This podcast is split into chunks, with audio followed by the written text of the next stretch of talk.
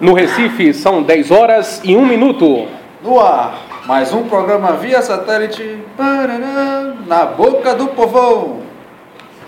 Bom dia Recife, bom dia Pernambuco. Estamos no ar e ao vivo integrando o Pernambuco de ponta a ponta, trazendo as mais importantes informações do dia. Repórter na rua. Informações sobre o trânsito ao vivo. Alisson Veríssimo, bom dia. Bom dia, Micael, e a todos os nossos ouvintes. Estou aqui na Ponte do Janga, em Paulista. Tu, tu, tu. Daqui a pouco Alisson volta com mais informações sobre as cidades. E agora no seu rádio, as ocorrências policiais. William Axel. Bom dia, Micael. Nessa quinta-feira, dia 20 dia 21, trabalhador rural fica ferido após troca de tiro entre policiais e bandidos no bairro de Beira-Mar, em Igaraçu.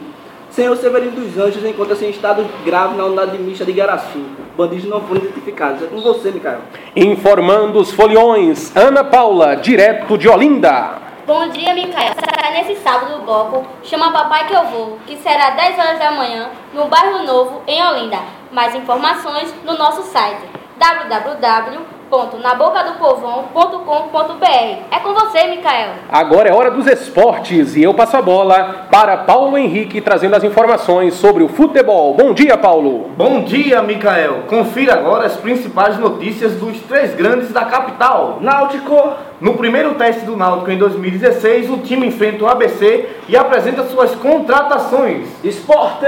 Procurado por outros clubes, René confirma desejo de continuar no Leão.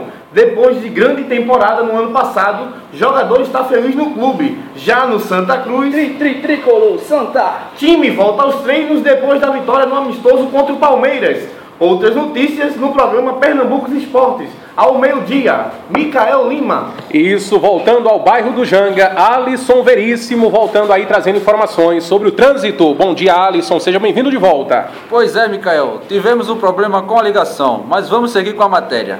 As obras da duplicação da Ponte do Janga e da Avenida Doutor Cláudio José Gueiros de Lima iniciou na manhã desta sexta-feira.